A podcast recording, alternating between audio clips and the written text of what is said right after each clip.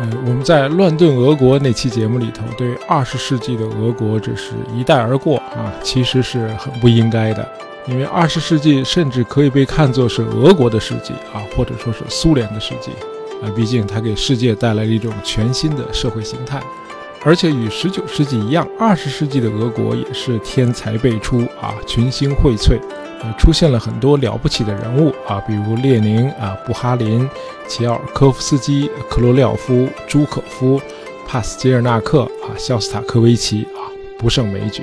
我们今天呢，介绍一位大家可能不太熟悉的俄国青年才俊啊，这位叫图哈切夫斯基啊，他是苏联红军最年轻的元帅。也是一位不世出的才华横溢的战略学家。呃，这位图哈切夫斯基有个外号叫“红色拿破仑”啊，显然也是一位战神级的人物。那么，二战期间，呃，苏军最杰出的名将朱可夫元帅称图哈切夫斯基是我们祖国军事思想的泰斗。呃，图哈切夫斯基不仅仅是一位年轻的军事天才，他同时还是一位文艺青年，而且艺术天分很高。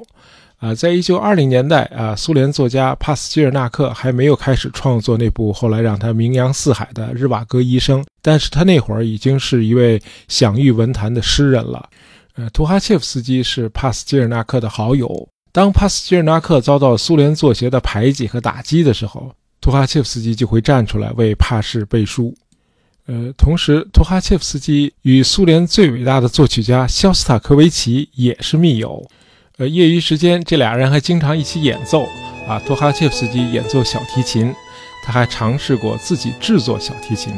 肖斯塔科维奇回忆说：“图哈切夫斯基是我认识的最有趣的人。他的英年早逝给我的打击很大。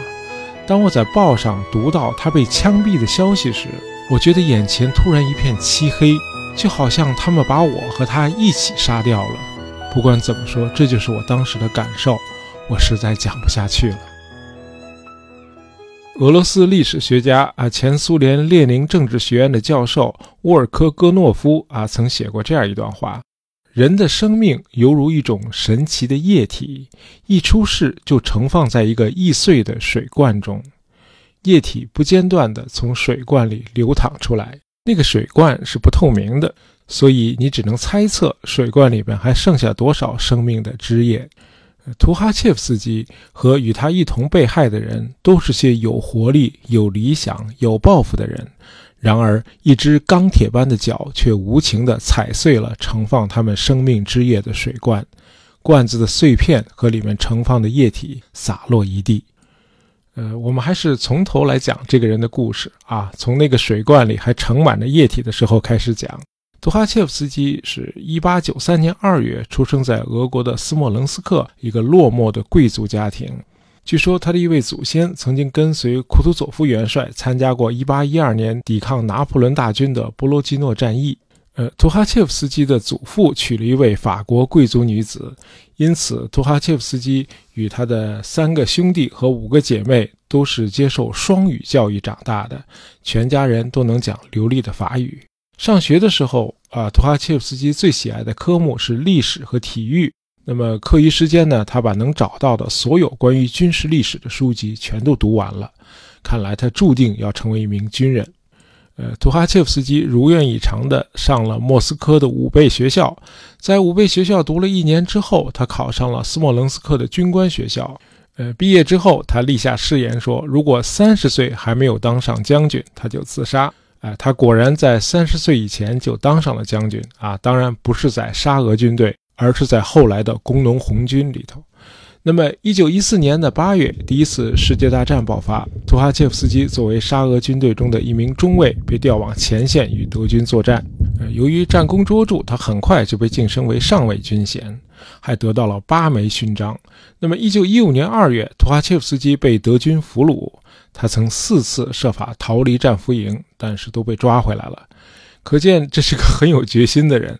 那么最终呢，他被关押在巴伐利亚的英古施塔特要塞啊，在这里，图哈切夫斯基或多或少地了解了一些俄国正在发生的革命，他还渴望尽快地返回祖国，参加重新塑造俄罗斯，同时呢，继续自己的军事生涯。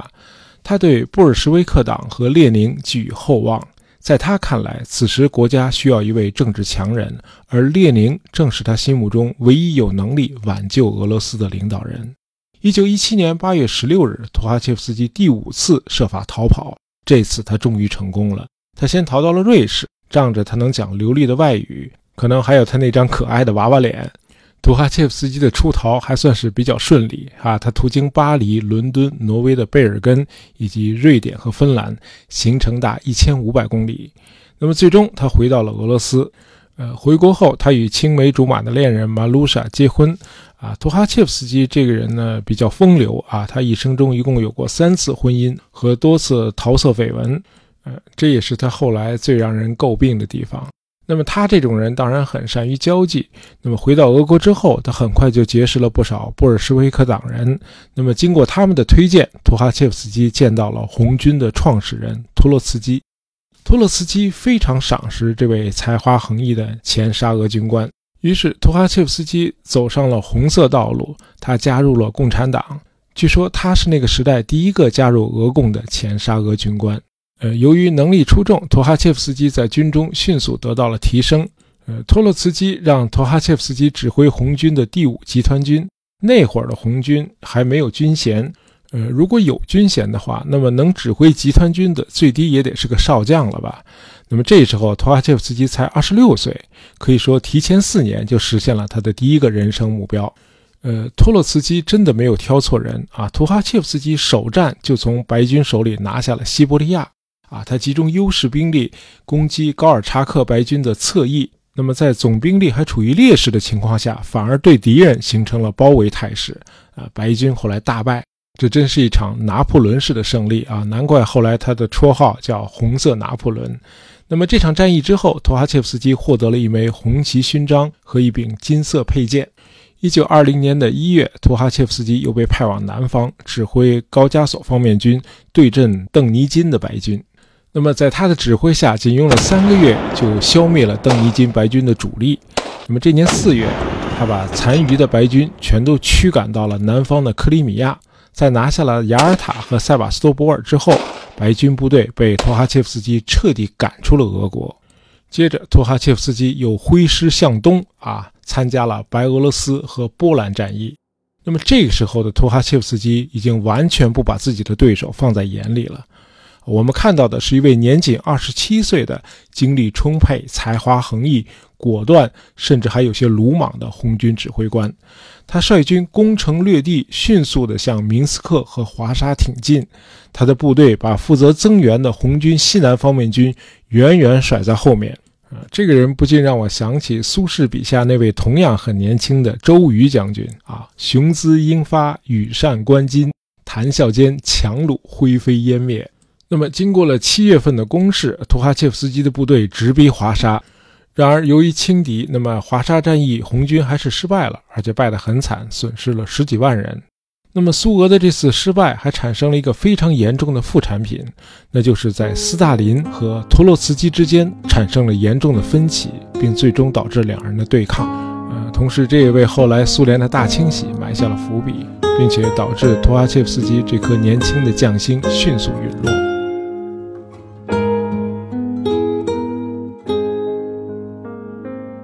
我们简单的介绍一下背景啊，图哈切夫斯基是在1918年到1922年的苏俄国内战争中崛起的名将。那么这个时期，红军中最大的大佬是托洛茨基啊，因为他是红军的缔造者，也是苏维埃最高军事委员会的主席。而此时的斯大林仅仅是军事委员会的一名委员。那么在红军的序列里，当时斯大林还是托洛茨基的下属。托洛茨基是个典型的知识分子，他很注重红军的正规化和现代化建设，因此他在红军中大胆地启用沙俄前军官，因为这些人有文化、有专业知识。比如托哈切夫斯基就是托洛茨基的心腹爱将啊，得承认这样做确实效果不错。呃，红军迅速从一帮缺乏训练的民兵赤卫队发展成为一支令人生畏的打击力量。然而，重用图哈切夫斯基这样的前沙俄军官，自然就会忽略那些出身于工农阶层的、文化水平不太高的军人，比如工人出身的军官弗洛西洛夫和哥萨克人布琼尼。呃，托洛茨基非常的瞧不起这个布琼尼啊，说布琼尼是个文盲。那么这些工农出身的军官，既然在红军之父这里不受重视，啊，他们就后来都被斯大林网络到他的麾下去了。那么弗洛西洛夫和布琼尼后来都成为斯大林最亲信的下属。那么通过笼络这些军官啊，斯大林也一步步地加强了自己在军队里的影响力。呃，与托洛茨基的想法完全相反，在斯大林眼里。前沙俄军官都是不可靠的，都是潜在的反革命分子，啊，那么出于这个偏见，斯大林以各种莫名其妙的理由枪毙了一大批在红军中服役的前沙俄军人，这样红军内部就逐渐形成了两个几乎是相互对立的派别，这两派的掌门人分别是托洛茨基和斯大林，那么这两派难免就会互相倾轧，而且合作也会很不顺畅。那么最典型的一个案例就是刚才谈到的那个失败的华沙战役。呃，我们刚才谈到图哈切夫斯基率军挺进华沙的时候，那么负责增援的西南方面军被他的部队远远地甩在了后面。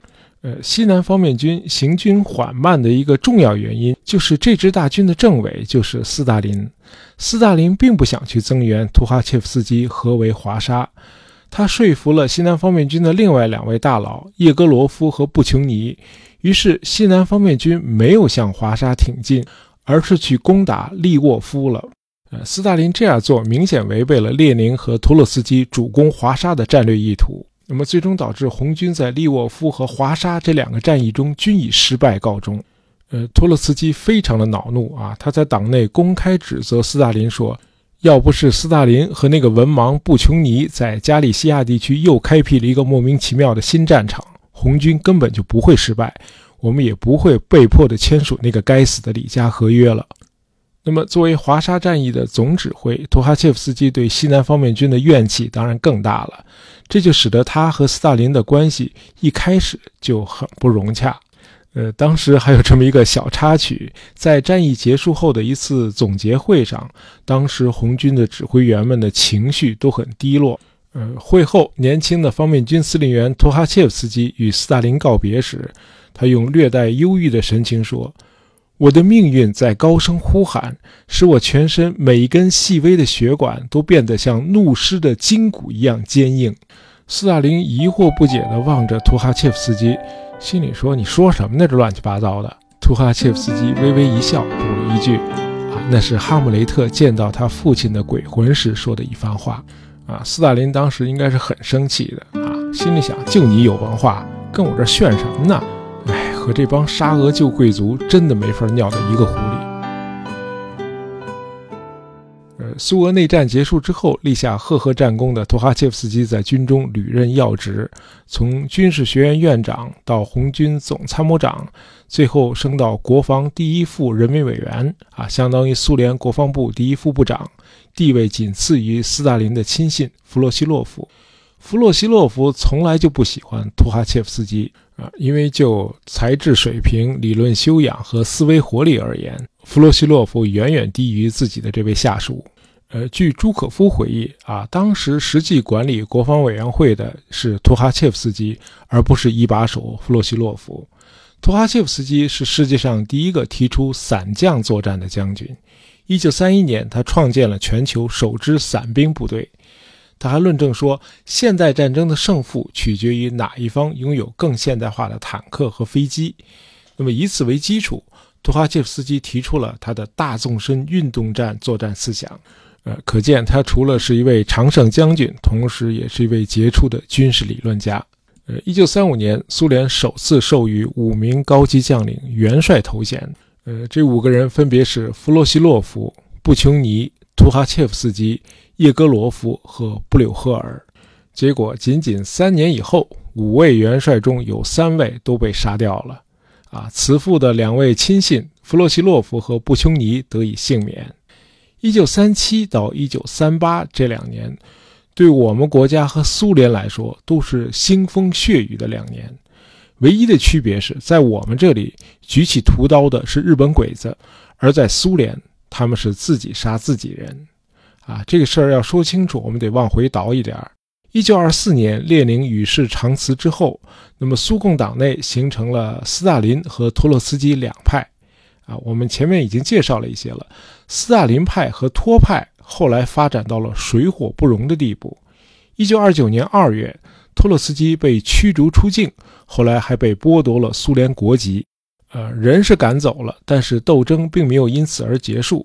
啊，先是列宁的两位老战友基诺维也夫和加米涅夫被斯大林枪毙。啊，因为早先这二位与托洛斯基走得比较近。那么等到一九三六年，布哈林和李可夫等一大批党政领导人也以叛国罪勾结境外的托洛斯基为名，也都被枪毙了。那么负责肃反所谓托派的镇压机关是苏联当时最重要的一个部，叫内务人民委员部。啊，这是当时世界上最大的特务组织。那么这个内务人民委员部在一九三零年代先后由三个人执掌。啊，他们是雅各达、叶若夫和贝利亚。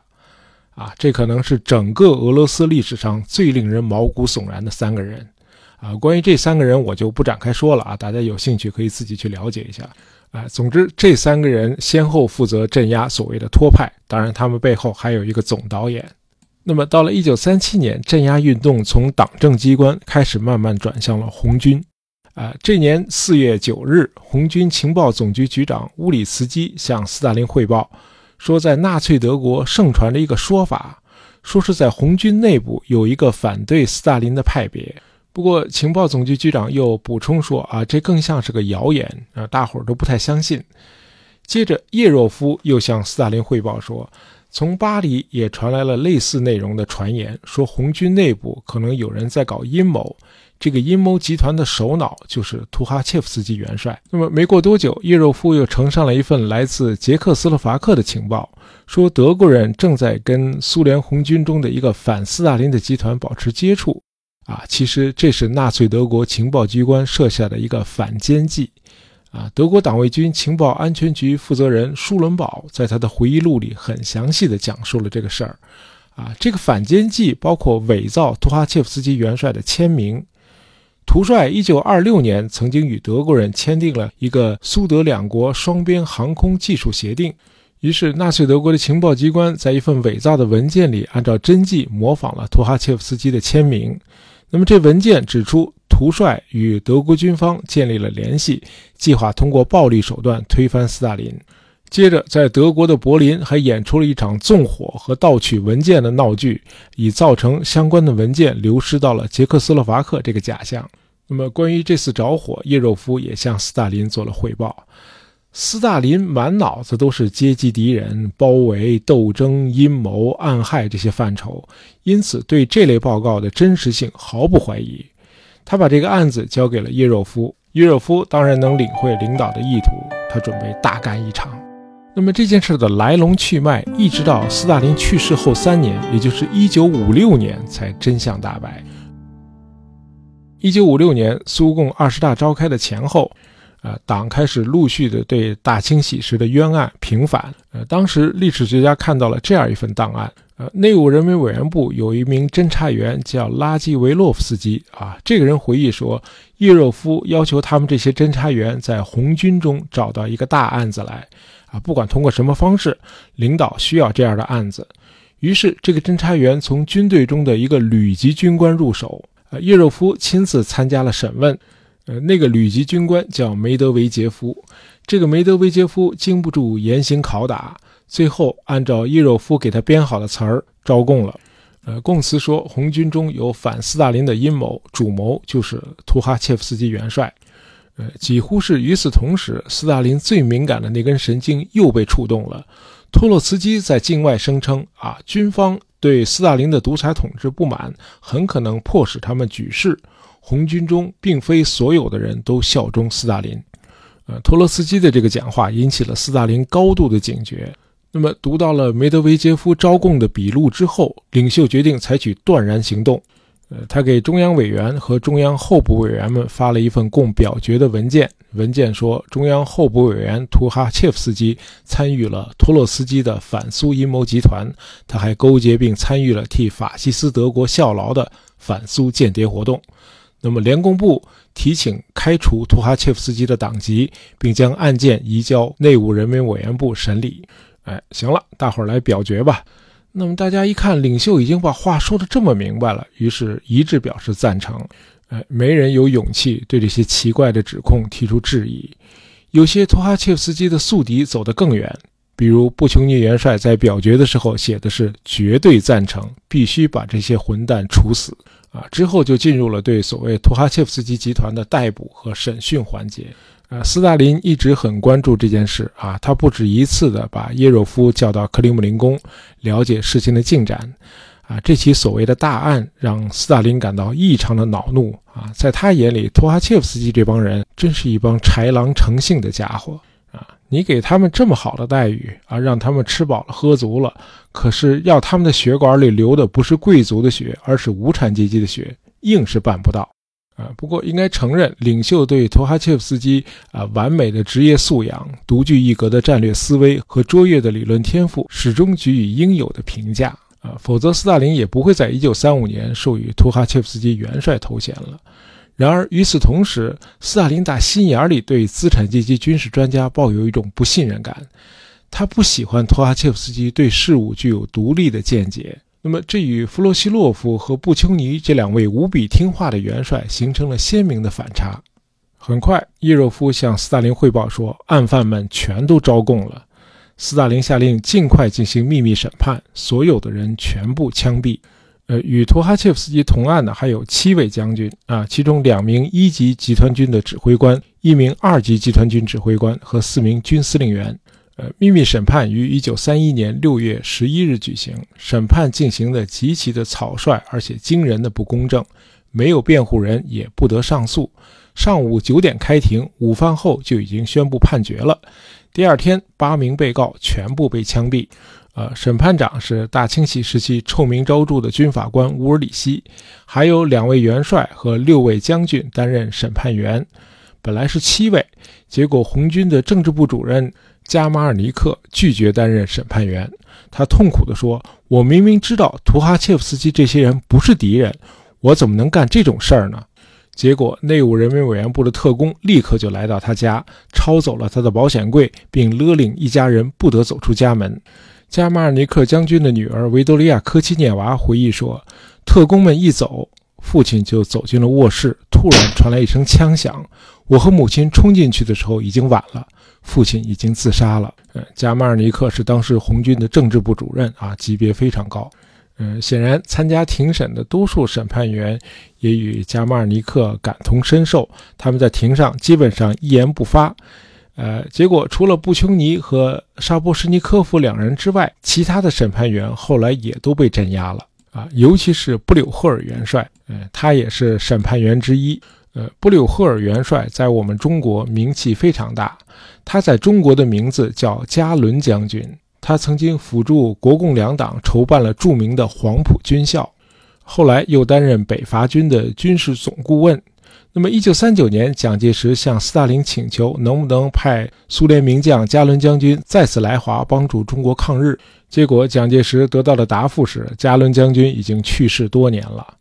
真实的情况是他惨死在叶若夫的刑讯室里，甚至有一只眼珠都被打出来了。但是元帅非常的刚强，他始终不承认恶棍们给他捏造的罪名。一九五六年，布留赫尔与托哈切夫斯基等含冤而死的红军将领都得到了平反昭雪。我们国家的叶剑英元帅访问苏联的时候，他回忆起了曾经在布留赫尔指挥下参加北伐的那段往事。他听说了布柳赫尔的下场之后，叶帅悲愤地写下了这首诗：“不见加伦三十年，东征北伐费支援。我来伯利多怀旧，遇到红河任爪痕。”显然图哈切夫斯基并不像布柳赫尔那样刚强。专门负责审问图帅的是内务人民委员部的特工乌西明斯基。呃，这个特工后来交代说，他只拷打了图哈切夫斯基一天，图帅就承认了强加给他的罪名。呃，尽管如此，在图哈切夫斯基的口供笔录上，还是能够明显的看到斑斑血迹。呃，所有的所谓供词都是靠酷刑打出来的。然而，在后来的法庭上，八名被告中有七人，包括图哈切夫斯基，都推翻了原来的供词。他们坚持自己是忠于党、忠于苏维埃、忠于人民、忠于斯大林的。那么对在工作中所犯的错误，还希望能够得到斯大林的原谅宽恕。啊，这种辩白和乞求当然是徒劳的。我们前面谈到了图帅与斯大林之间那次尴尬的互动啊，那次互动表明斯大林并不熟悉莎士比亚的名剧《哈姆雷特》。哈姆雷特最经典的那句台词就是“生存还是毁灭，这是个问题”。呃，这句话表明哈姆雷特显然是在这个两难推理之间挣扎。我们在生活中的一些很特殊的时刻呃，也都会有哈姆雷特式的这种两难推理。哎，生存还是毁灭？但是可以想见，慈父斯大林不大可能经历过这种内心挣扎。呃，从1937年到1938年间，内务人民委员部对红军的各级领导骨干给予了极为沉重的打击，三万五千多人成为牺牲品，啊，差不多占红军军官总数的一半。五大元帅中有三位，十五名集团军级干部中有十三名。